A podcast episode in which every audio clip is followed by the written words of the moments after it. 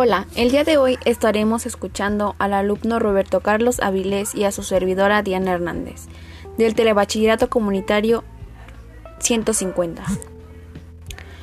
Hoy les hablaremos sobre la pugna en la Luna.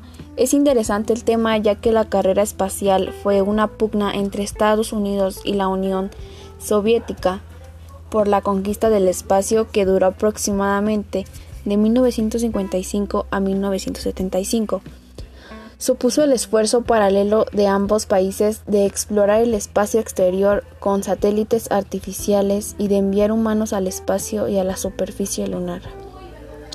A mí lo que más me gustó fue que varios países y campañas privadas están planeando enviar misiones a la Luna durante la próxima década. La extracción de recursos está en la mira de varias iniciativas. Me pareció curioso fue que los primeros recuerdos de Bot Richard fue una secuencia de imágenes granuladas en blanco y negro, trajes espaciales, un módulo lunar y los astronautas dando sus históricos primeros pasos sobre la Luna.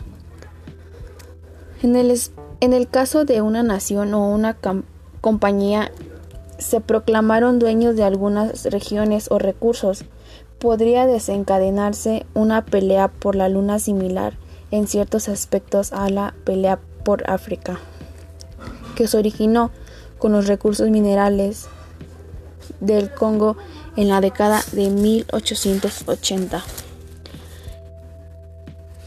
¿Existen tratados internacionales sobre el espacio exterior? Sí, sí existen, y prohíbe, y prohíbe explícitamente en cualquier gobierno reinventar indicación de recursos celestes como la luna o un planeta ya que son patrimonio común de la humanidad.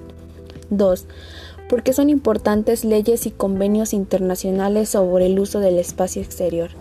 Se entiende que por el espacio exterior y los cuerpos más allá de nuestro planeta son propiedad conjunta de toda la humanidad.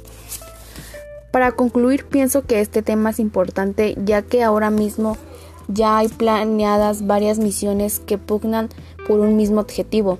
Parece una medida razonable, pero abre también un, un resquio para que un país o una entidad privada monopolice de, de facto un lugar. Gracias por su atención. Los invito a seguirnos en nuestros podcasts y hasta pronto.